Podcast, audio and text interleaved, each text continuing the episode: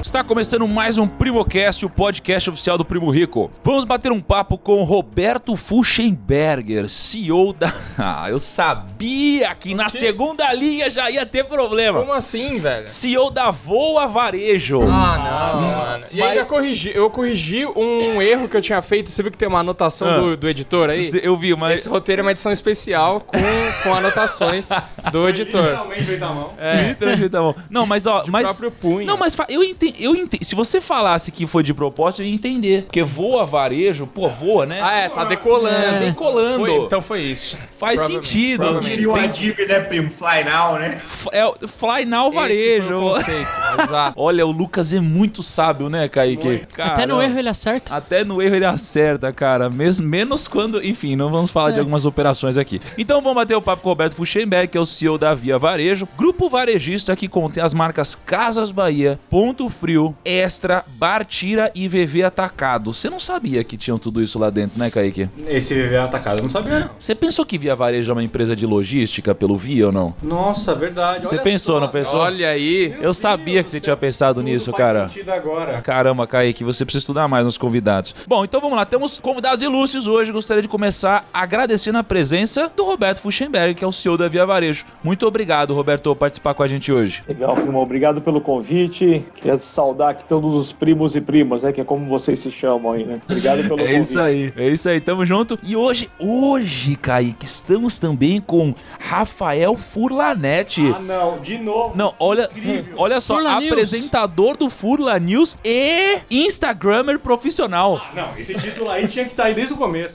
Chega aqui nesse começo, valeu. Agora, agora eu quero ver o, o Furla virar um TikToker. TikToker, fazendo dancinhas e tudo mais.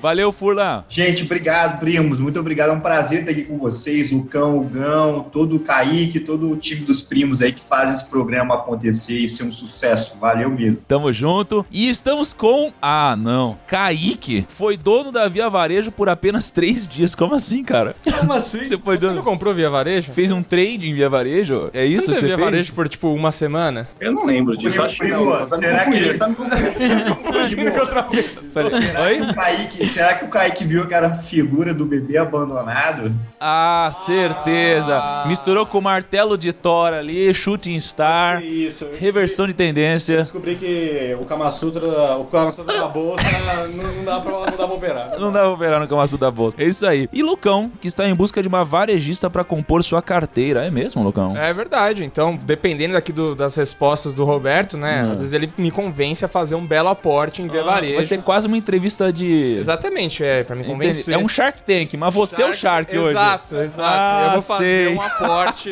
em via varejo, isso vai movimentar. Ó, não cai né, dessa galera hoje aqui não, viu, Roberto? Dá no meio deles aqui. Não deixa eles ganharem muita confiança, não. E, e estamos com... Ah, não. O Gão, investidor, namorador e cozinheiro. Qual é a, novi- Qual é a novidade, Gão? Cozinheiro agora? Cozinheiro, eu me descobri na quarentena, agora eu faço tudo. Sério? É, eu sem querer abri o canal lá na GNT e tem Cozinha Prática da Rita Lobo, ó, o Merchan. e aí eu já descobri que eu sou o novo, É o novo lobo, da casa. É. Você assistir GNT quer dizer que você tá namorando, cara.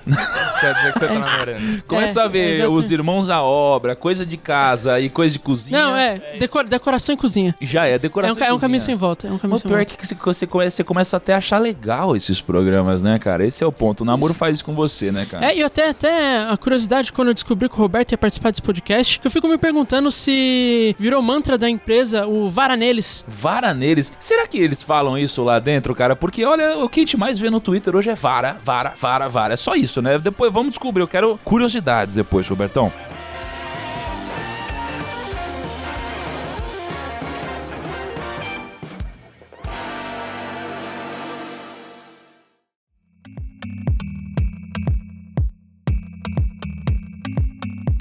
Me conta aí, ô Lucão, qual que vai ser a dinâmica de hoje? Primo, é, a Via Varejo vem aí, tá bombando, Uhum. né? Vem com tudo. O Roberto assumiu lá, virou CEO em, em junho de 2019. Então acho que é legal a gente entender um pouquinho da experiência dele em varejo, pra saber quem que tá à frente aí da Via Varejo, né? Pra saber, cara, da onde que veio aí o Roberto, pra galera que não conhece. E depois a gente entender é, quais que foram as mudanças depois que ele assumiu, o que que ele vem fazendo, o que que a Via Varejo, como a Via Varejo vem se portando nessa crise. É, o antes que e depois, fazer, né? O e antes e que vai depois do Roberto. né, no próximo semestre aí, né? Ok. É quase um Irmãos à Obra, só que no setor de varejo. É o antes e depois, Isso, Lugão, é Isso, isso? antes e Exatamente. depois. Tá bom, muito bom. Furlan, então é o seguinte, cara, você que sempre vem com insights magnânimes, eu gostaria de te dar esse privilégio de abrir esses nossos questionamentos aí, cara. O que, que você tem de bom? O que, que você acha que faz sentido a gente saber? Tá ótimo. Primo, acho que faz sentido a gente saber aqui, compartilhar com os primos, uma decisão pessoal do Roberto Fuchsenberg. Vou contar uma história para vocês aqui. É, antes antes da, de, de ter acontecido o block trade, né, o bloco de ações no qual o Cassino vendeu a posição dele para vários fundos do mercado, que era um antigo acionista da Casas Bahia, né, da Via Varejo, o Roberto estava se preparando para poder ir para o Canadá, para morar com os filhos dele. O Roberto é um cara que tem uma carreira muito sólida no mercado de varejo, uma pessoa que tem a vida financeira resolvida,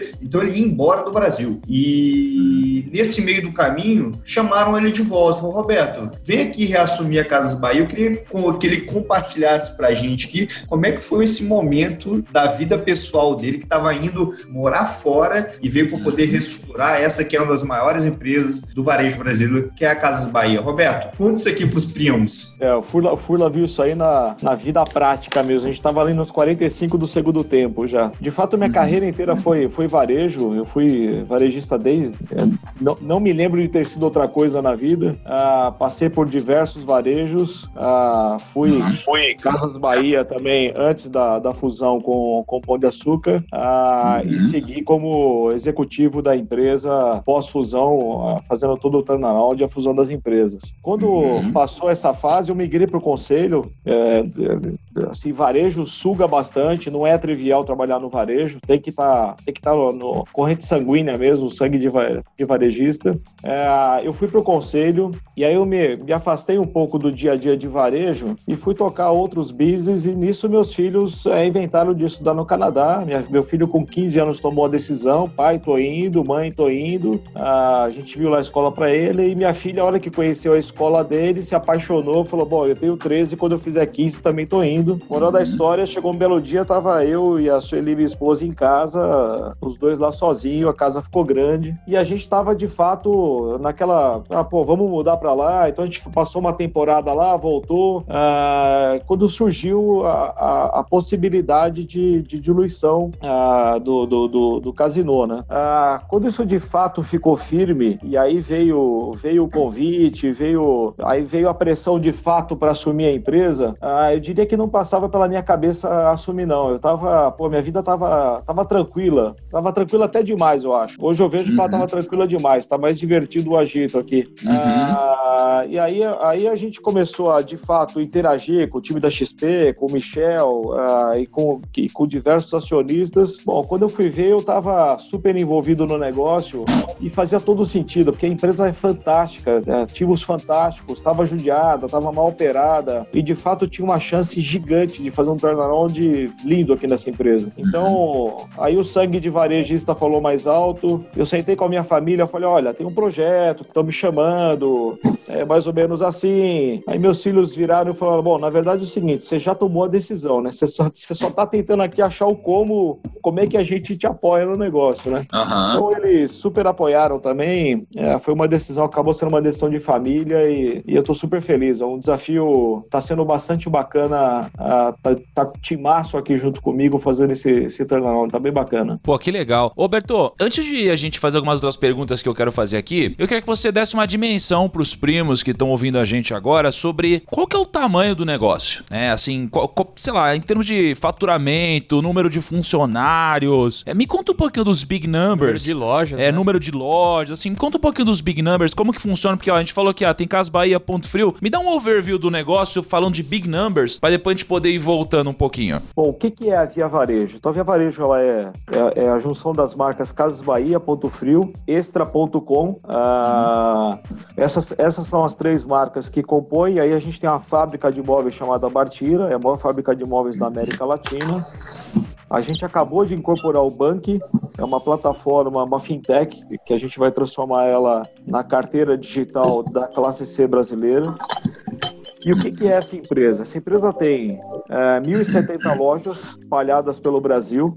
Ah, nós temos mais, temos a maior logística desse país, são mais de um milhão de metros quadrados ah, ah, de logística, super bem posicionados, com uma malha muito bem desenhada. Você falou que é a maior, o que de logística? É a maior logística do Brasil. Uau! O que, que seria maior logística? Seria tipo maior espaço logístico, mais entrega? Mais de um milhão de metros de área logística. De então, galpão, assim, de centro galpão, de distribuição, tem mais um milhão, um milhão de metros quadrados. Então, assim, isso é, é, é, é surreal e, e, e, dá uma diferença, dá um diferencial gigantesco para nós.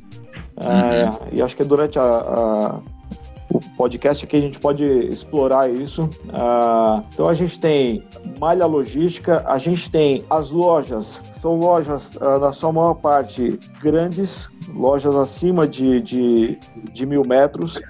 Isso dá outro diferencial gigante para nós, porque a loja ela já não é mais uma loja, ela é loja e mini hub é, de distribuição, então ela virou um CD também, virou mini CDs. Uhum. Ah, também é um grande diferencial, são lojas extremamente bem posicionadas e com tamanho adequado, que eu posso segregar um pedaço dela e fazer virar mini hub. Uhum. A empresa tem mais de 85 milhões de clientes na sua base. Eu estou falando aqui de. Uau, é o Brasil todo, pô. É o Brasil, a população ativa do Brasil já passou aqui pela empresa, a maior parte da população ativa do Brasil. Uhum. Ah, temos ah, mais de 45 mil colaboradores, é, um time fortíssimo de varejo, um timaço que está aqui dentro. Ah, então, assim, a empresa tem vários, ela já tinha esses vários ativos. A gente tem o maior crediário do Brasil, crediário próprio, que é outro diferencial também gigantesco dessa empresa. Ah, então, acho que assim, a gente tem. Ah, é uma empresa que ela, ela já era isso, tá? É, tem poucas coisas que a gente adicionou aqui. A gente adicionou o Bank e foi, a gente foi adicionando algumas coisas, mas a empresa já tinha esses ativos analógicos que a gente chama.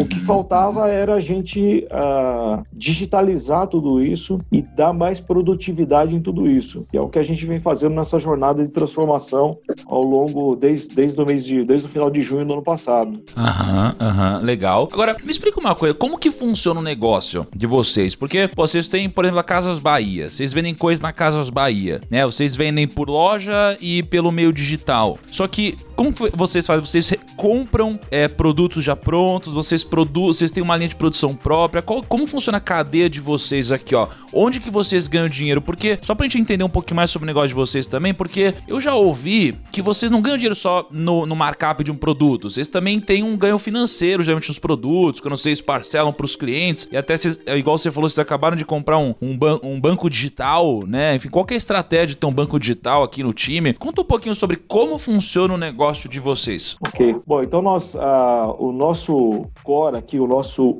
1P, né? Ele é formado de móveis, uh, eletro e utensílios para casa. Então, assim, móveis, a gente tem uma fábrica, que é a Bartira. Ela responde por aproximadamente 30% do nosso volume de móveis e é a maior fábrica da, da, da, da América Latina, uma fábrica de última geração. Uh, fornece só para via varejo, então a gente ocupa mais ou menos 30% da nossa venda, venda Bartira, o restante a gente se abastece no mercado e a gente se abastece dos principais players de, de eletroeletrônico, de celular, de linha branca, as principais indústrias do mercado. A gente tem um outro ativo também que essa empresa tem, é um share gigante. Então, assim, a gente tem é, nas grandes indústrias do nosso segmento, a gente tem entre 40% e 50% de share dependendo da, da, da, indústria. Vou dar um dado aqui, nós somos o maior vendedor de iPhone do Brasil. Uau! Assim, mas é o maior disparado. A gente tem um share mais da metade dos iPhones que são vendidos no Brasil passam pela Via Varejo. Esse é um dado que ninguém sabe. O pessoal olha, Casas Bahia, tá? nós somos o maior vendedor. Então, porque assim, o foco na classe é, social de, da Casas Bahia geralmente costuma ser uma classe social um pouco mais baixa, não é? Então, esse é o, esse é o foco, mas ah, o que que acontece? A, a, as, as nossas marcas, principalmente Casas Bahia, ela não tem rejeição. Então, assim, é, não tem essa de que, ah, não, só a classe C vai comprar lá, a classe AB não compra. A classe AB também compra, porque o online é disruptivo nesse, nesse, nesse aspecto. É verdade. Porque no online você entra, vê preço, etc., confia que a empresa vai entregar, você compra, né? É isso, você vai fazer uma compra online, o que, que você quer? Você quer ter uma boa condição, você quer ter a garantia de que vai ser executado tudo aquilo que você está combinando e você quer respaldo da marca que está por trás. Deixa eu te perguntar um negócio aqui, aproveitando esse momento aqui. Cara, a gente tá passando por crise, então assim, mercado digital bombando em todas as áreas e, e vocês, pô, vocês estão crescendo pra caramba o braço digital de vocês, né? Assim, quero entender um pouquinho mais sobre isso depois, mas eu queria sobre a sua ótica e até para dar uma lição pros primos que estão querendo se reinventar, muitos primos são empreendedores. Quando um consumidor vai comprar alguma coisa pela internet, quais são os pilares que ele valoriza é, para tomar uma decisão de compra? É só preço, por exemplo, ou não? Quais são as coisas que ele valoriza que os primos têm que focar se eles quiserem ser bem-sucedidos hoje é, através do meio digital? É, com certeza não é só preço. Porque assim, o consumidor, a, inter, a internet, na verdade, a venda online, ela, ela se queimou muito, né? Teve momentos difíceis aí, porque tinha muito preço e baixíssimo nível de serviço. O que o consumidor quer no final do dia? Você vai lá, quando você vai lá e compra alguma coisa, a expectativa que você tem é: eu estou fazendo um acordo aqui com você de compra, eu, eu consegui achar uma condição que me satisfaz, a expectativa que eu tenho é que você me entregue dentro da data que a gente combinou e que o produto chegue em casa com qualidade. E se eu tiver algum problema com esse produto, que eu tenha uma marca por trás me respaldando para poder resolver minha vida. Então, é, é esse conjunto de coisas é vital é, para venda online. E aí, a, a, gente tem a grande vantagem de carregar marcas como Casas Bahia, como Ponto Frio, que são marcas extremamente tradicionais que têm essa credibilidade. A Casas Bahia é top of mind há mais de 15 anos. Ele é marca top of mind aqui do Brasil há mais de 15 anos. Então, a marca traz esse respaldo. E o, o, o serviço que a gente está executando a, também confirma isso, uh, fa faz isso de fato acontecer. Mas assim, uh, não é trivial, é, é, é, bastante desafiador. Quando a gente chegou aqui, estava caótico o nosso, nosso online. A gente tomou a decisão mais difícil que o varejista pode tomar na vida, a gente parou de vender online. Então, assim, a gente tirou o pé da venda. Nós ficamos uh, junho, julho e agosto tirando o pé da venda, porque a gente estava prestando um desserviço. Isso é importante, primo. Ele chegou na companhia, viu que o serviço não era bom e ele falou: vamos parar de vender online, vamos arrumar a casa casa para depois vender. Essa decisão difícil, né, no, nos negócios, porque é, de certa forma estava rodando, né? Mas como é que você toma a decisão de parar uma linha de negócio para poder fazer essa linha de negócio ficar melhor e daí ela continuar com mais É isso ela é longe de ser trivial, né? A pior coisa que você pode falar para um varejista é para de vender, que é o que aconteceu com. Aliás, já engata nessa pergunta, conta para o primo rico como é que foi aquele sábado que você tomou a decisão de fechar todas as lojas da Casa Bahia. Como assim, cara? Vai te contar, tava... olha, olha essa história. A gente estava no meio da. começando a pandemia, né? O que, que a gente começou a ver aqui? A gente começou a estudar tudo que estava acontecendo fora do Brasil. Então a gente viu. É, falou, poxa, isso vai chegar aqui, é, acho que é meio inevitável, a crise não é, ela não é nossa, nem do, não é nossa via varejo, não é do Brasil, ela é do mundo, vai chegar aqui, a gente foi preparando a empresa para isso, e aí chegou alguns, algumas cidades, alguns estados começaram já da ordem de fechamento, a gente estava com, sei lá, 55% das lojas já fechadas, e aí a gente amanheceu num sábado com uns 40, 45% das lojas ainda abertas, e aí o time inteiro se falando, porque não, não tem final de semana no nosso negócio, é, é, por isso que é varejo, é pulsação o tempo inteiro. Vocês vendem mais no final de semana, inclusive, né? É, assim, no, no varejo físico sim, no varejo online a sazonalidade é outra. Uhum. Uh, mas sabadão é um dia forte de vendas para nós. A gente tava lá no sábado, começamos todos a nos falar e começamos a sentir o pulso das lojas. O que estava acontecendo? O nosso time era muito o começo do negócio, ninguém tinha informação, tava todo mundo com medo, então nosso time não estava se sentindo seguro para estar tá lá com a loja aberta, o consumidor não estava se sentindo seguro para estar tá transitando. A gente falou, bom, o que, que, que, a gente tem de mais valioso aqui, né? A saúde do, do, do, nosso time e dos nossos consumidores. Então deu 11 da manhã, a gente viu o clima que tava, pô, vai pro calçadão, ver como é que tá a concorrência, tá, tá, tava todo mundo aberto. A gente falou, bom, vamos fechar. A gente tomou a decisão e fechou todas as lojas, todas que ainda estavam abertas. Você foi criticado por isso? Cara, a gente não foi, porque o que, que aconteceu no minuto seguinte? A hora que a concorrência Porque essa estabilidade que estava para o nosso colaborador, estava para os colaboradores de todo o varejo. Olha que os, os, os outros colaboradores dos outros varejos começaram a ver isso. Pô, começaram a ligar todo mundo para os seus quartéis generais e falar, galera, a Casa Bahia fechou, Ponto Frio fechou, vambora também, não dá para ficar, tá inseguro. E a gente fechou meio-dia, a gente tomou a decisão, fechou todas as lojas. Uma da tarde, uma e meia, começou toda a concorrência também. Ah, quem não tinha fechado ainda começou a fechar. Então acho que assim, foi uma decisão bastante importante que a gente tomou e, e a gente colocou a, a saúde do, do, time em primeiro lugar, a segurança do time e dos consumidores em primeiro lugar. E aí eu diria o seguinte: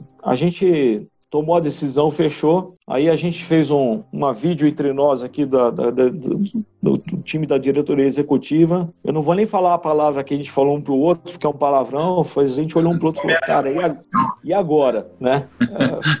Fala um palavrão, e agora?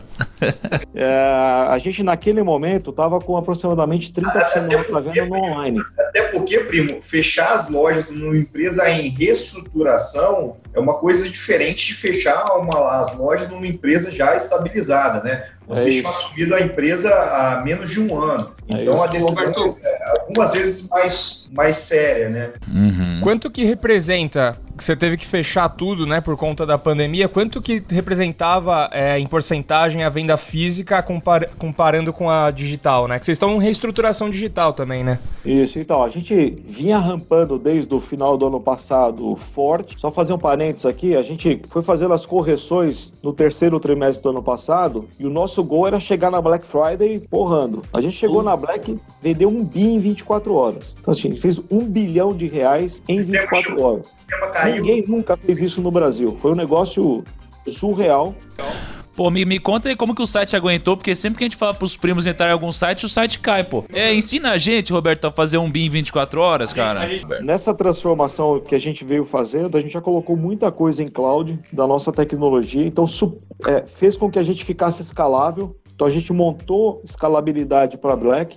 Nós ocupamos 33% da nossa capacidade. Então dava para triplicar a venda. Até virar pra galera cara, pera aí. Eu, eu gostaria de refletir nessa última frase aí, cara. Ficou pequeno. Um bi pra nós. Eu gostei muito disso. O Lucão, tomou essa decisão já ou não? Olha, eu tô gostando. Tá, com, tá começando assim. Antes ele tinha minha atenção, agora ele tem meu interesse. Ficou pequeno um bi pra nós. Eu gostei dessa é, frase. Então. Vamos continuar. Estamos montando uma casa em Alphaville aí, né, Kaique? É. E ela tá sem móveis, tá sem. Putz, tá vazia, meu, tá dando eco. Você entra assim, muito eco. Tá dando muito eco na casa, isso não é legal pra gravar vídeo. ah, show. Ah. Então, é só. Então, é, que, é que ele vai que cola, né? É, Mas aí. Vai que cola. Mas tá. Nessa, mudou de nessa assunto, não colou muito. Roberto, o primo acabou de comprar uma casa, vai ser seu vizinho, Alphaville. E aí você. Ele tá montando a casa e depois ele vai fazer. Ele falou que vai fazer tudo com a Casa Bahia, né, primo? É, aqui é via varejo desde criancinha, porra. Já, já vamos pôr Me Chama no Zap no ar, nós já vamos montar essa casa inteira aí. Não, mas você, você falou via varejo de criancinha. O meu primeiro contato com as Casas Bahia, eles montaram lá no meu bairro. Eu morava no bairro dos Pimentos, em Guarulhos. A única loja que vendia eletrodoméstico, móveis, celular, bicicleta, tudo no mesmo, mesmo lugar, era as Casas Bahia. Uhum. Era o único lugar. Era o único então, isso é muito foda, porque, cara, vocês carregam. É o que você tava falando da marca Top of Mind, cara, vocês carregam uma coisa que não dá para você copiar a história que vocês ah. têm. Assim, vocês carregam um peso de. Cara, vocês foram os primeiros de muita coisa, assim, né? Me arrepia falar isso, que a relação né? que a gente tem com o consumidor é isso que acabou de falar. Quer dizer, chegou lá no bairro dos Pimentas, só tinha gente lá. E a gente chegou lá e ajudando, dando crédito para o consumidor Então, isso, comprar, isso era muito incrível, porque a galera, consumidor. a galera não tinha dinheiro, não tinha cartão de crédito, e tipo, meu, todo mundo comprava um boleto, todo mundo comprava nas Crediário, né? É, Então, me, me conta um negócio, Roberto. A gente, pô, a gente não contou, a gente começou mais ou menos do momento que você assumiu aqui. Conta um pouquinho do histórico de antes, porque eu lembro, tem uma história legal que a casa vai crescer muito naquele negócio de, pelo que eu lembro, né, uma coisa de confiança com o consumidor e tal. Como que foi essa história é, porque tinha, atrás, tinha até aquela história, né, que, tipo, a pessoa tentava pensar por senso comum e aí acreditava que quem era rico era que mantinha a, as prestações em dia, né? Aí foi meio que, na verdade, meio que um descobrimento da própria Casas Bahia, que era é, o contrário. contrário que era né? que o pobre que prezava pelo nome e mantinha a... Uhum. Aquela história de eu só tenho meu nome e eu não posso sujar é isso. É, Tem que voltar lá na história do seu Samuel. O visionário foi o seu Samuel. E eu tive o privilégio de, uh, de interagir com ele durante pelo menos uns sete anos do período que eu fiquei aqui na, uh, na Casa Bahia. E de fato ele era visionário, ele era o cara que conseguia enxergar um problema gigante. Você tava lá quebrando a cabeça, ele tinha uma simplicidade, ele ia no meio do problema e pensava o óbvio. Então, o óbvio normalmente é a coisa mais fácil de você localizar. Nas... E, e foi um, um, grande aprendizado, sem dúvida. Mas o que, que ele fez lá atrás? Samuel era um imigrante, que ele começou mascateando, como ele mesmo falava, e ele, nessa fase que ele mascateava, ele já começou a dar crédito. Ele olhava então na casa das pessoas, ele estava passando na rua, o cliente abordava ele. O que, que ele fazia? Ele pedia para tomar um copo d'água. Posso pode me dar um copo d'água? Nessa ele entrava na casa do cliente ele já dava uma olhada. Poxa, tem. Primeiro ele já viu que tinha uma tela de TV lá fora, tem TV. Pô, então você tem condição de ter TV, tem condição de ter crédito. Dava o crédito para a pessoa. E é simples assim, mas começou simples assim e virou o maior crediário do país. Então, assim, ele, eu diria que foi o ele foi o primeiro a, de fato, acreditar no brasileiro e dar crédito para o brasileiro. Então você vê milhares de, de histórias de família que passam e que orbitam Casas Bahia. Eu estava esses dias no, tava usando o prédio ali em Alphaville e eu fui subir, o bombeiro subiu comigo. Ele falou, pô, você é lá da Via Varejo, não é? Eu falei, não, sou. Eu falei, pô, sou seu chefe, hein? Sou seu acionista também. Eu falei, pô, que legal. Aí ele contou uma história lá que ele tinha saído de uma determinada posição, tinha migrado para nossa. E aí ele falou o seguinte, pô, eu acredito demais nessa empresa. A minha mãe chegou em São Paulo, vinda do Nordeste, chegou aqui ninguém deu crédito para ela. Ela não conseguia comprar fogão, não conseguia comprar o, o armário, a cama. Ela não tinha condições de moradia dia. E a Casas Bahia foi lá e deu crédito para ela. Então, falou assim: então, assim, a Casas Bahia está presente na minha vida, nas gerações da minha família. E a mãe dele sempre ensinou o seguinte: falou, olha, você pode dever para todo mundo, menos para Casa Bahia. O cardezinho da Casa Bahia é sagrado. E ele falou até, infelizmente a mãe dele faleceu e tinha acho que três ou quatro parcelas em aberto. Natural, faleceu, parcela em aberto, acabou, morreu o crediário, não, não, não, tem mais as parcelas. Ele foi lá e quitou. Ele falou, eu fiz questão de ir lá e quitar. Então, assim, essa é a, essa é a relação que essa marca tem, que isso é um diferencial, que isso não, não tem como copiar. É, é diferente de tudo. Então, a gente uh, chegou agora, eu vou voltar lá para a loja, a gente fechou a loja, respondendo a pergunta, naquele momento, o nosso online estava com 30% da venda, mais ou menos, e as lojas físicas representando 70%. Então, do dia para noite, eu deixo de ter 70% do meu faturamento faturamento. Essa foi aquela hora que a gente um olhou pro outro e falou, bom... 30%, primo. Você tem uma lojinha, 70%. A gente pegou...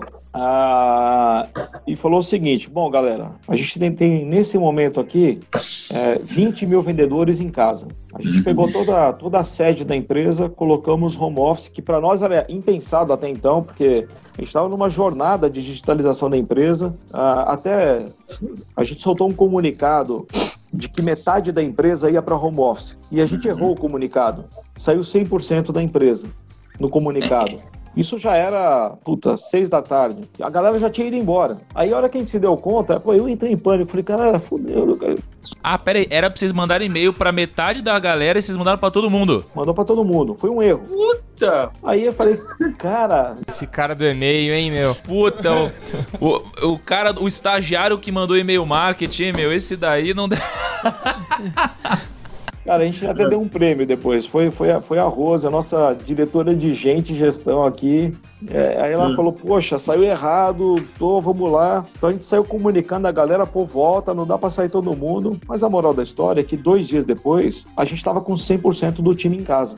E Nossa. a empresa reagiu super bem a isso. Então, o time da Matriz estava em casa, estava operacional e tava, pô, começou a ficar muito produtivo o jogo. Aí a gente olhou e falou, poxa, a gente está com 20 mil vendedores em casa, essa galera ama vender, tem paixão em atender o consumidor, e só que eles não estão home office, eles estão só home, porque não tem, não tem vendedor sem loja, não tinha. Então a galera se reuniu, entre, entre ter a ideia e desenhar essa ideia foram oito horas, a galera desenhou o nosso Me Chama no Zap, entre desenhar Explica e fazer o Me isso... no Zap aí, que virou a febre de todos os varejistas agora, e a Casa Bahia parece que foi pioneiro nisso, né, Roberto? Foi, foi pioneiro. De vender por WhatsApp? Case mundial do Facebook. Nós somos o case mundial, tá escrito lá no, no, no Facebook, nós somos o case mundial do, do, de como vender por, por, por WhatsApp. Então, assim, a gente, entre ter a ideia e ver a ideia é, montada, deu 8 horas. Entre ter a ideia montada e executar e pôr mil vendedores para vender, deu 3, 4 dias. Então, assim, foi feito em ritmo de startup mesmo. Fizemos, executamos, colocamos mil vendedores para começar a interagir. Aí a gente viu, pô, legal, tá dando ibope, a gente já ia corrigindo em produção. Depois de 7, 8 dias, a gente já tinha mais de 10 mil vendedores fazendo essa venda. E essa venda já representando 20% do que seria a venda da empresa inteira. Então, assim, surreal. Ah, que... Mas aí, o, qual que é o processo? Vocês faziam uma captação de lead pela internet e abriam um chat no WhatsApp com o vendedor, é isso? Então vamos lá, eu tenho 85 milhões de clientes que está aqui nas minhas bases de dados. Uhum. A gente veio transformando nossa base de dados, time de dados trabalhando muito desde junho para cá. A, a gente colocou muita inteligência, mexeu em todas as réguas de CRM, e aí essa base começou a atuar em prol do Me Chama no Zap. Então a gente pegava todo o histórico de compra com o cliente aqui, o que ele andou pesquisando aqui no mercado e a gente gerava uma tendência de consumo para ele. Então vai, vai pro, pro, pro, pro WhatsApp do vendedor uma oferta pronta para esse consumidor específico. E aí ele começa a interação via WhatsApp. Então tem todo um roteiro de apresentação que a gente montou, começa a interação, o cliente pode comprar este item que foi feito uma oferta exclusiva para ele ou qualquer outro item que a gente comercialize. Feita concluída a venda, o vendedor entra na, na nossa plataforma, adiciona essa venda, vai um link para o consumidor, ele já clica nesse link, já cai no carrinho de compras, coloca o meio de pagamento, está feita a compra. Então a gente começou assim. No segundo momento, o que, que a gente fez? A gente colocou um botão em todas as nossas plataformas. Então, tem muita gente nova vindo para online. Dado que não tem loja, tem uma galera gigante no Brasil que nunca fez uma compra online. Tá em todos os meios digitais, tá nas mídias sociais, mas não tinha o hábito de fazer a compra online. Então a gente colocou um botão em todas as nossas plataformas que é o Me Chama no Zap. Você está lá comprando, você tem dúvida, você clica no botão Me Chama no Zap, daqui a pouco tem um vendedor nosso interagindo com você por WhatsApp. E a gente Legal. te ajuda a fazer a compra. Então, assim, tem. Por que essa venda assistida, Roberto, ela melhora a conversão? Então ela, ela melhora muito a conversão e ela tem um ticket médio 30% acima do meu ticket médio da venda pura online. Então, assim, é um. É... Chama no zap, a chance dele comprar é maior muito e maior. ele vai gastar mais do que ele gastaria. É isso aí. É porque tá lá com o vendedor dando toda a assessoria do como fazer. Então, assim, aquela, aquele, aquele atendimento humano que a gente tem lá na loja, a gente conseguiu fazer ele no digital. Olha o primo é aí. Colocou na tela. Ó, já tô chamando no zap aqui, velho, pra testar, ó. É isso aí, daqui, é. a pouco, daqui a pouco tem um vendedor nosso aí falando com você. Então, uh, a gente viu uma evolução gigante. Então, isso, isso tudo eu estou falando em, em, uma semana tudo isso aconteceu. Não deu nem tempo de fazer o PPT. Não deu tempo. a gente, aliás, aqui a gente não, a gente não curte muito PPT, não. A gente é a galera aqui é, da, é raiz, a galera da execução aqui. Ah, gostei, hein? Gostei. Agora hein, convenceu o Lucão, hein? Ah, gostei, meu. Acho que a Via Varejo vai receber aporte, hein, meu? o grande investidor, hein? Se o Lucão fizer um aporte aí, aí, vai balançar, hein? Não sei se tem liquidez para ele entrar. Agora você convenceu de vez, Lucão.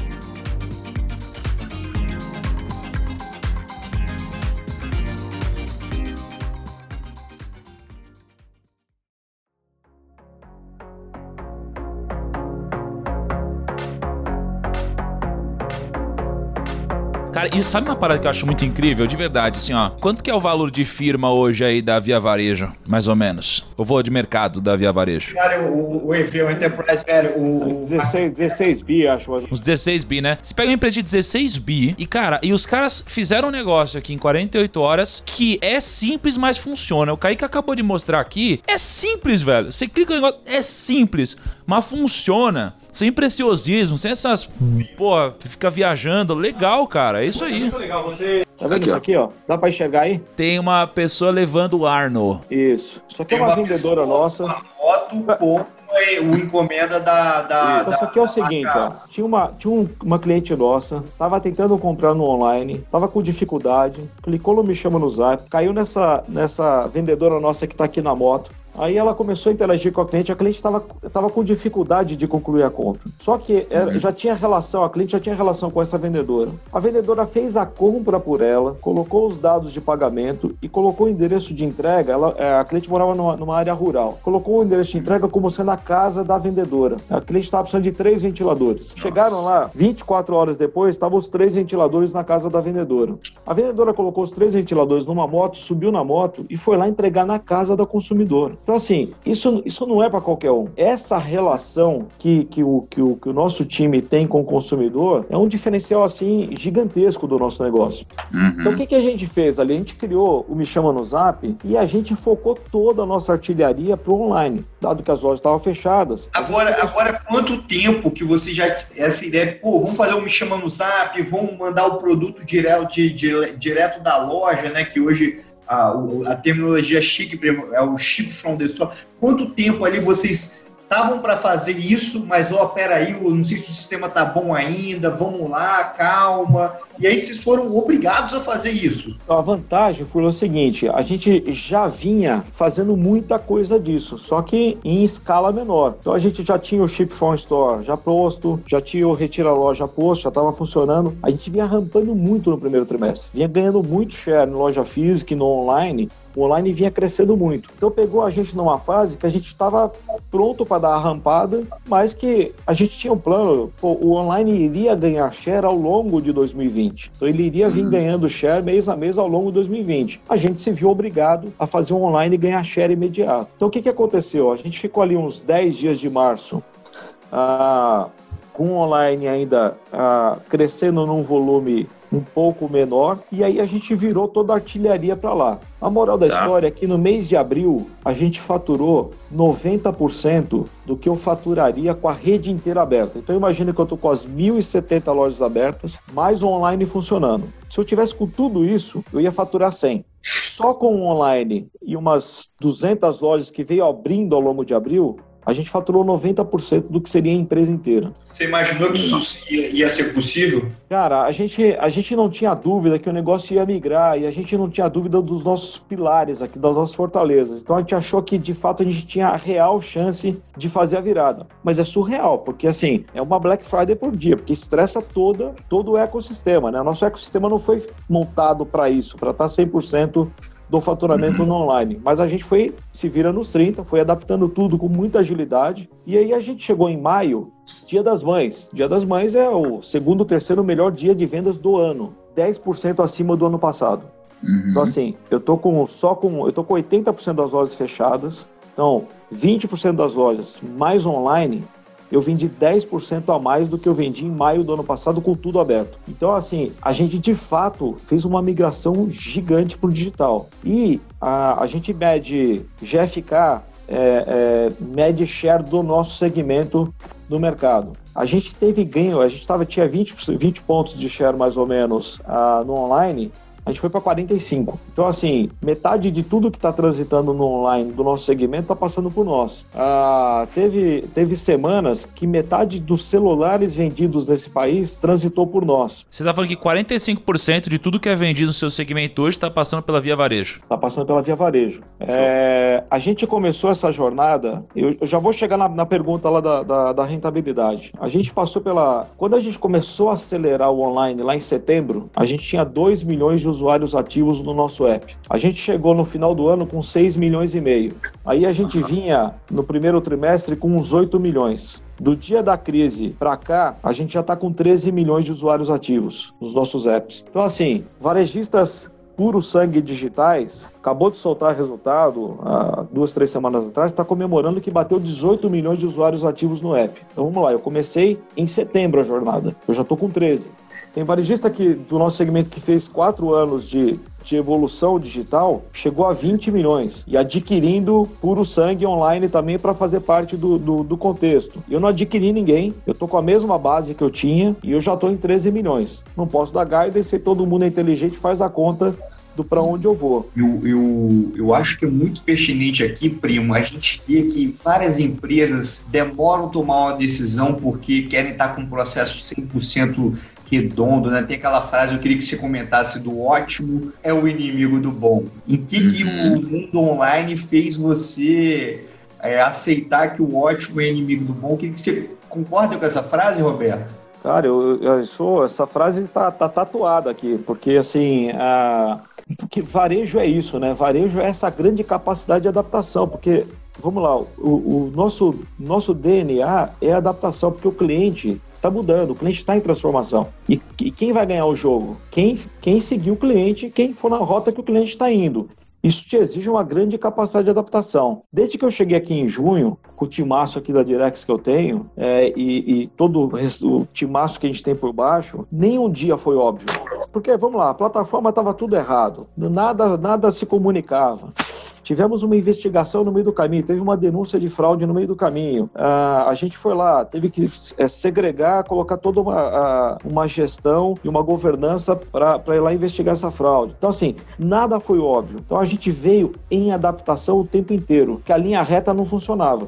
Você tinha que ir buscando os atalhos. Quando essa crise pegou a gente, a gente já estava nesse DNA do ótimo inimigo do bom. A gente já estava, galera, vamos lá. É como é que a gente se vira para fazer as coisas funcionarem em regime de startup. Porque nós E- somos e assim, um gigante em regime e- de e- startup. E esse negócio do ótimo inimigo do bom, né? A gente tem um princípio aqui no primo que é o sacrificar o perfeccionismo, né? Porque quando você sacrifica o perfeccionismo, você ganha velocidade. E aquela pessoa, aquela empresa que quer ter o melhor business plan do mundo, ou quer ter tudo muito perfeito e muito previsível, talvez ela até tenha, mas talvez seja tarde demais, porque talvez outras empresas já tenham vindo antes e feito todo o processo que era pra ela ter feito antes. E até, Fula, você, pô, em tá dentro da XP há tanto tempo, a XP tem isso também. Ela começa o projeto muito rápido, vai tocando pra ver o que dá, deu errado, cancela e vai, faz outro. E assim, é começar, primos, tem que começar rápido e estopar rápido. Então você Rápido. começa rápido, deu errado, para rápido também. Então é por É aí. isso aí. Agora ficar pensando, pensando, pensando, pensando é aquilo aí. Você acaba não fazendo nada, né? Aham, E, e isso daí até, se for levar até pro mercado financeiro, a galera comete o erro de não começar rápido, estopar rápido, e aí o que eles fazem? Agora sob a outra ótica, a ótica investidorzinho, pessoa física começando. O cara, geralmente, quando ele ganha um pouquinho, ele estopa rápido, geralmente. Ele sai numa operação muito rápido. Quando o cara tá perdendo, o cara administra o prejuízo e deixa virar uma bola de neve até que ele fala, ah, agora a bolsa é pra longo prazo. Né? Isso daqui não costuma dar certo também na bolsa. E aí, ô Nesse intuito de, cara, começa rápido, estopa rápido, começa rápido, estopa rápido, e a gente tá durante uma crise, e, cara, Via Varejo começou rápido, migrou rápido pro digital, tá conseguindo passar bem por essa crise. Antes de a gente voltar pra história da Via Varejo, eu queria pegar um pouco da sua visão de estar em contato com outras empresas. É, qual que é a sua visão sobre como as empresas estão lidando hoje com a crise e essa digitalização? E o que você acha que pode acontecer com as empresas que não estão se digitalizando da forma correta, que não vão conseguir se digitalizar? Você acha que tem espaço para elas depois dessa pandemia ou você acha que não? Me conta um pouquinho de o que está acontecendo no mercado aí. Primo, tem uma frase que eu gosto, que o mercado está passando por uma digitalização de cinco anos em cinco dias. É verdade. A Casa Bahia está aí dando esse exemplo. Ela teve que se digitalizar num espaço de tempo, porque é, do nada ela teve só uma loja, a loja digital. Eu estava com o presidente da CEA, o Paulo Correia, ele falou, Fula, tinha conflito, óbvio, entre e-commerce e loja física. Do nada um olhou para o outro e falou, pessoal, e agora? Como diz o Roberto, aquela palavrinha, né? Antes, aí agora. É, temos uma loja só. Então, o que a gente está vendo, primo? Que todo mundo teve que se unir em torno do digital para resolver um problema da loja fechada. E, mais importante que isso, ontem eu estava aqui conversando com o presidente da Mondelez. Esse nome é esquisito, né? Mondelez. Mas todo mundo aí conhece o Clube Social, conhece o ovo de Páscoa da Lacta, conhece o Trident, enfim, essas são as marcas da Mondelez. E o que, que ele me falou, primo? Antigamente, a indústria via o e-commerce como um canal quase que de marketing, um canal de relacionamento com o consumidor e não via aquilo como um canal de venda. Isso acabou. Agora o e-commerce é um canal de venda e mais que isso, primos, o e-commerce e toda a estratégia do varejo é multicanal, é o omnichannel. Então eu compro no site, retiro na loja, eu compro no site, essa mercadoria sai direto da loja perto da minha casa, porque no final das contas, quem que importa é o cliente. O cliente está no centro. E como que a gente vai atender esse cliente, todas as ferramentas que a gente tem, o online, a loja física, enfim, isso veio para ficar. Quem não tiver nessa aí, primo, vai ficar para trás, não tem jeito. Pô, legal. É, Roberto, uma me perguntaram, se me perguntaram, pô, pra onde vocês vão? Eu falei, cara, eu vou pra onde o cliente for. Assim, eu vou- o cliente tá em transformação. Pra que time você torce? Pro time do cliente. Eu gosto dessa resposta. Do jeito que ele quiser comprar, é o jeito que a gente vai atender ele. Na, na XP a gente tem cliente carioca, cliente mineiro e eu sou capixaba, né? Então meu sotaque às vezes ele é mineiro, às vezes é carioca. Então, de acordo com o cliente, eu fico mais mineiro. Roberto, eu tenho uma dúvida, cara, porque, porque eu passei por isso recentemente, não com, não com empresa da Via Varejo. Mas, por exemplo, eu fiz uma compra de um produto e eu precisei devolver ele depois. É, a- acredito que esse, esse crescimento da parte digital também gera essa demanda do cara, putz, o cara compra e não era bem aquilo que ele queria, Logística, ou né? compra e vem com defeito. Isso gera um impacto grande também na, na, na empresa, assim, que pode ser resolvido melhor, É tipo, quantos por cento do que é, É. vendido é de volta, assim, sei lá? com defeito, sei lá. Pequeno, não é grande. Ah, eu diria que no nosso segmento, talvez em moda seja diferente, no nosso segmento não é grande esse número. Mas assim, é um desafio, né? Porque você imagina, eu numa operação normal com todas as lojas abertas, eu faço uma boa parte da minha venda fazendo a, a entrega direto lá na loja. Seja porque o cliente comprou na loja, seja porque ele comprou no online e está retirando lá na loja física. E a gente do dia para noite perdeu esse braço logístico. Então fazer tudo isso aí ser entregue pela logística, vou dar um dado para vocês, ó. Dá uma piscada aí, primo. Quando você deu essa piscada, demorou um segundo. Nesse um segundo a gente fez duas entregas. Ô, louco! Ah, isso Ah, foi isso daqui foi muito Foi monstro! muito show off, cara. Nossa.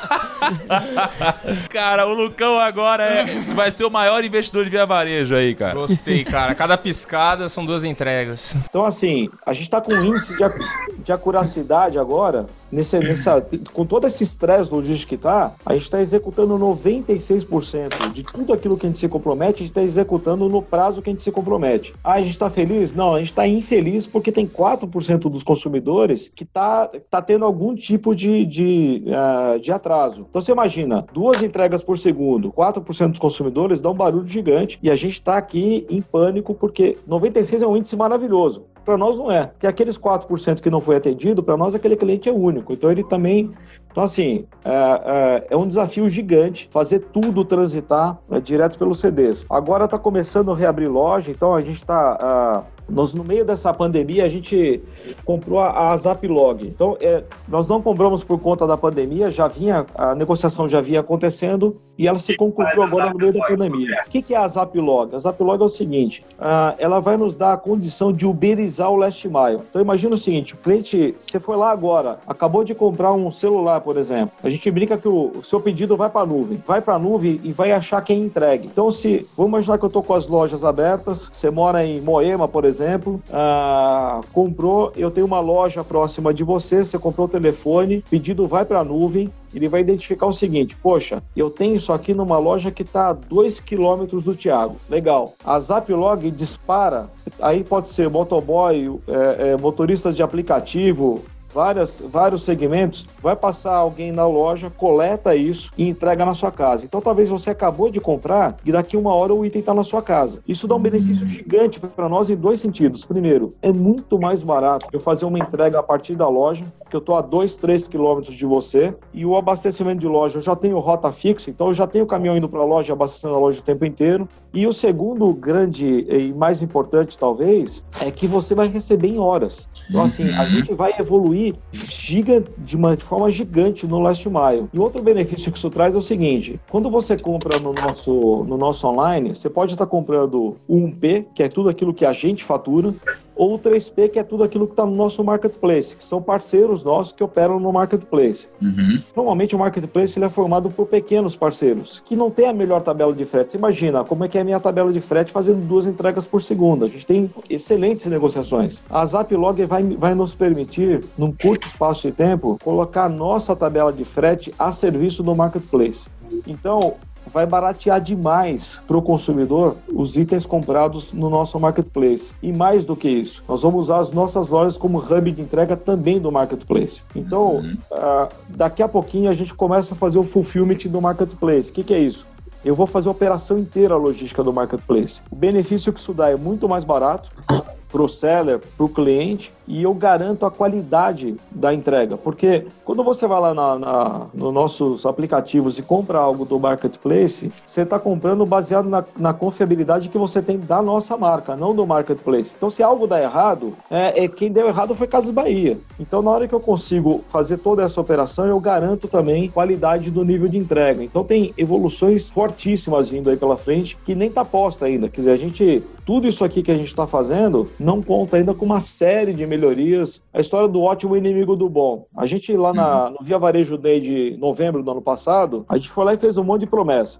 Em junho de 2020, eu entrego novos apps, eu entrego uh, novas plataformas, eu entrego uma melhora relevante no nosso marketplace, no onboard de novos sellers, eu entrego uma revolução na nossa plataforma de atendimento lá na loja. Então, assim, agora, junho, estamos aí a 40, 50 dias aí do, do, do, do, do, do, do final de junho.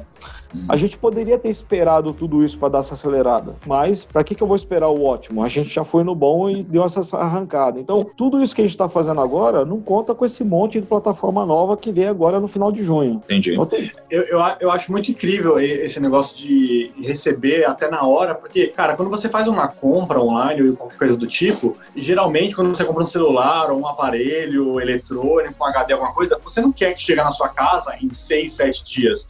Você quer que chegue o mais rápido possível. Esse negócio pode chegar em horas ou minutos. Meu, isso. Oh, falando em receber mais rápido possível, Kaique, esse tênis tá muito novo aí no seu pé, hein, cara? Cara, o Kaique tem uma parada com tênis, né, Kaique? Ó, é uma dica pra ver varejo aí, se você comprar uma marca de tênis. É... Ou... aí, ó. Cara, o Kaique, ele compra bugiganga como ninguém, cara. Que vai entrar na moda do, do, da série do Michael Jordan e comprar o Nike Air lá. O... Nike Air, é, é isso.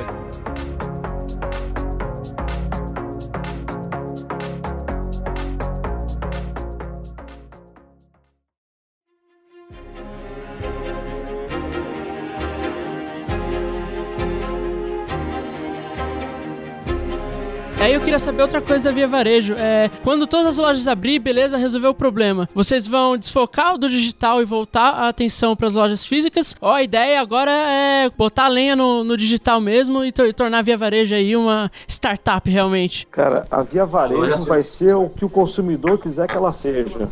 Então a gente vai estar preparado para comprar no canal que o consumidor quiser.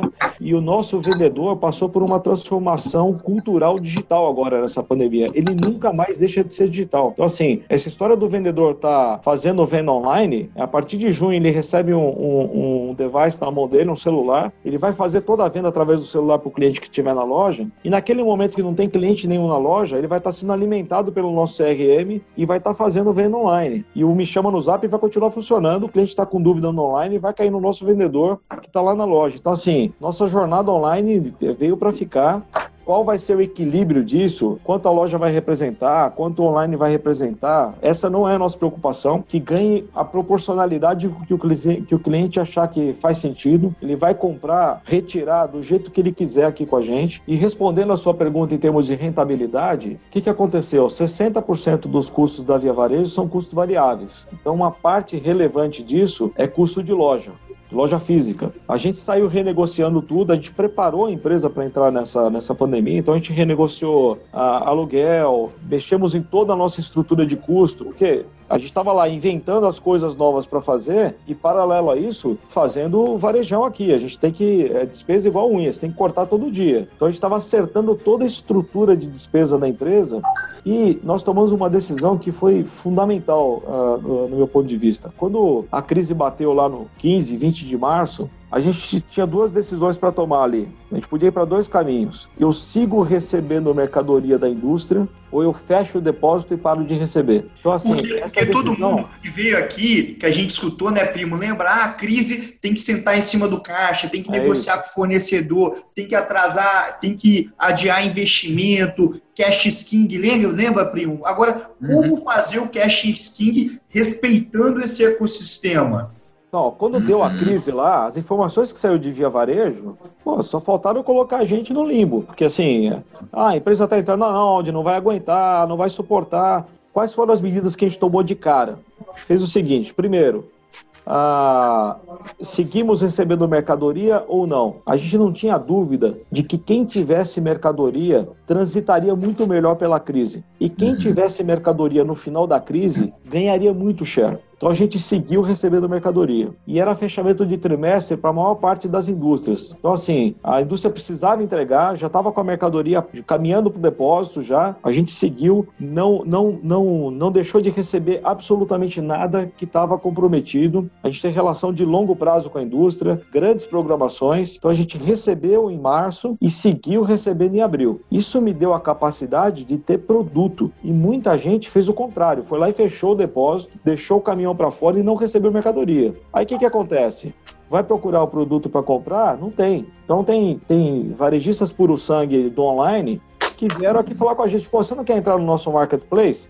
Não, não quero. Eu quero que o cliente venha para cá. Então, eu tinha o produto. A moral da história é o seguinte: a minha margem hoje do online, ela é melhor do que a minha margem do online pré-Covid.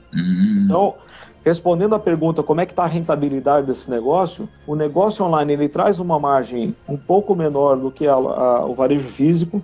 Eu diria que a gente já está muito mais próximo, como nunca estivemos, da margem do online e do físico. Então a gente preparou a empresa com estoque, preparou a empresa com negociações para isso. Lá no D0, a gente tem nosso, nosso crediário aqui. Então a gente virou para os consumidores, é, apesar do consumidor não precisar pagar na loja o crediário, o carnê, a maior parte deles quer vir na loja e pagar na loja, para se relacionar, trocar ideia com o vendedor. A gente estava com a loja fechada. O que, que a gente fez? Ó, a parcela que vence em abril, nós avisamos todos os consumidores que essa parcela ia para o final do carnê. Então, se você tem oito parcelas para pagar, essa fica sendo a nona. E a gente foi lá em paralelo, toda vez que a gente faz uma venda no crediário, a gente repassa esse, esse, esse crediário no momento seguinte para os bancos. São três bancos que operam com nós, é, Bradesco, Banco do Brasil e Safra, nessa ordem de, de relevância. Não precisamos nem ligar para os três. Os três ligaram aqui e falaram, olha, a gente opera crediário com vocês há, há mais de 20 anos. Então, assim, o cliente não vai pagar, a gente posterga já por seis meses isso e depois a gente põe em regime. À medida que o cliente for pagando, você me repassa. Então, tinha 3 bi que o mercado enxerga como dívida nossa, que na verdade é repasse.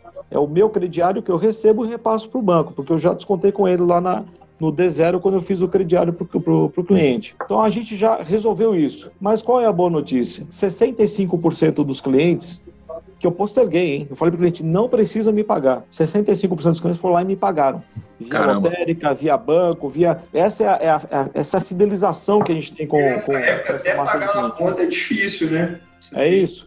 Lotérica, você tem que achar um jeito para poder pagar, né? Então, a gente preparou a empresa, preparou lá o braço financeiro da empresa. A gente foi lá, sentou com. Tem dois bancos que carregam um pedaço da nossa dívida. A gente foi lá, acertou a postergação disso. Então, aquela mensagem que te inicial, pô, via varejo não vai aguentar o tranco. Galera, a gente é uma empresa. Tá aguentando. Seguinte, é, eu queria te perguntar mais uma coisa que é importante, que é o seguinte: existe alguma estratégia que vocês utilizaram durante essa crise, mas que o empreendedor local que teve a sua renda diminuída pela quarentena também consiga aplicar no seu negócio? Pensa se tem muitos empreendedores aqui que são que estão ouvindo a gente e eles ouvem a gente pensando em puta, como que eles podem aplicar o negócio deles, como que eles podem sair dessa? O que, que vocês fizeram aí que você acha que pode ser transportado para um negócio menor? Pro cara um- mundano, Pro né? cara mundano, assim. O, o, o cara que tem lá uma lojinha, o cara que tem Padoca. uma padoca, sei lá. O, o- o empreendedor menor, assim. O que, que você acha que poderia aplicar? Então, a gente acha, acho que assim, a primeira coisa é, é que o Furla falou é senta no caixa. Essa é a, é regra número 1, 2, 3, 4, 5, até a décima da- de qualquer crise. Então, a recomendação que eu dou é senta no caixa, chama os seus parceiros para negociar. Porque é, a crise ela, ela tem data, né? ela vai passar. E você vai estar lá, no dia seguinte, você vai estar lá com a, com a sua padoca lá montada e os teus fornecedores vão querer continuar te abastecendo. Então, esse é o momento de, de, de estreitar relacionamento com todos os interlocutores do seu negócio. Então, é sentar e renegociar tudo e sentar no caixa. E a outra coisa é o seguinte: o desafio é o consumidor, ele continua consumindo. O consumidor não parou de consumir. A pergunta que tem que se fazer é o seguinte: como é que eu faço o meu produto chegar ao consumidor? Dado que ele não pode vir aqui no meu negócio, que talvez ele esteja fechado. Olha só que interessante. Ontem, tá pegando da, da reunião que eu fiz ontem, primo, é, o, o Liel lá da Lacta, né? Ele falou: olha, a gente fez uma pesquisa e viu que os clientes queriam ovo de Páscoa, porque no, no- o- na China, né, que eles têm planta lá, lá é perto do ano novo chinês, eles tiveram, é, as vendas caíram 30% nessa época da, da pandemia. E ele falou, "Ah, a gente fez a pesquisa e a gente era zero online, a gente era 2% online. Então como é que faz esse negócio ficar online com os parceiros, né? E aí sabe quanto que ele teve de queda de venda em um ovo de Páscoa esse ano? Hum. 5%. O cliente queria comprar. Caraca, velho. Vendeu então? Que louco isso. Caramba. Ó, Roberto, pra terminar, eu queria te fazer uma pergunta aqui, cara. Eu queria saber se, depois de tudo isso que aconteceu, se internamente vocês agora falam vara neles. Vara Aqui, vara neles. A gente, a gente vai conseguir mobiliar a casa inteira do Negro e a gente vai escolher o preço, porque eu quero que ele paga quanto. Não, esse, eu vou te falar assim, ó, esse daí é uma pergunta interessante, cara, que É, pertinente. eu quero Pagar quanto aqui, ó. que eu Não. perdi na carteira. Não, mas aí esse daí a gente vai falar por WhatsApp. Tá bom. Mas é uma pergunta pertinente. É uma pergunta pertinente. Chama no zap. Ô, muito bom. O Gão, então manda sua última pergunta aí. É, é, na verdade, eu- era uma curiosidade pra saber assim o que você sentiu e, na verdade, o tamanho dos problemas que a Via Varejo tinha no seu day one, assim, como CEO da Via Varejo. Tipo assim, ó, é, quando você assumiu, você, pô, você tinha uma ideia, né, do tamanho da bucha, o turnaround, que o trabalho que ia ser. Quando você assumiu, day one, é, porque geralmente tem aquilo, puta, mas eu não esperava que ia ter tudo isso, eu não tava imaginando isso tudo. Sempre tem aquelas coisinhas, né? Aquele fudeu, Aquele- dá uma respirada. Não pode falar isso, cara. Ele Aquele. ferrou. E agora, né? E agora? É, Você teve o seu momento e agora? Assim? Co- Como que foi? É, na verdade é o seguinte, a empresa, é, gente, vamos lá, a, a empresa ela era subsidiária de uma subsidiária, né? Então assim, é, e não era o core do, do, do grupo que, que tinha o controle da empresa. Esse negócio não era o core deles. Era um negócio que ficou os últimos dois, três anos ah, antes da gente assumir a venda. Então, assim, não estava legal. é, não, era uma empresa de varejo que não fazia varejo. Então, é, como eu falei, assim, nada foi óbvio aqui. Então, tudo aquilo que era, pô, eu vou fazer isso aqui, o caminho reto vai dar certo. E não dava certo. Então, a gente, é, capacidade de adaptação e resiliência foi o que o, o time aqui mais teve que ter nessa jornada toda. E eu acho o seguinte, a- a- o Covid chegou, a crise do, do Covid chegou, até pegou a gente num molde, porque assim, a gente nunca esteve bem, né? Desde que a gente assumiu, a gente nunca teve um dia assim que, ah, não, hoje tá legal, pô, a vida tá vindo, então vamos dar aquela relaxada. A gente não teve esse dia. Então, quando pegou a gente aqui, pegou a gente acelerado, porque a gente tava capacidade de adaptação full, a gente tava em Guarda alta já, né?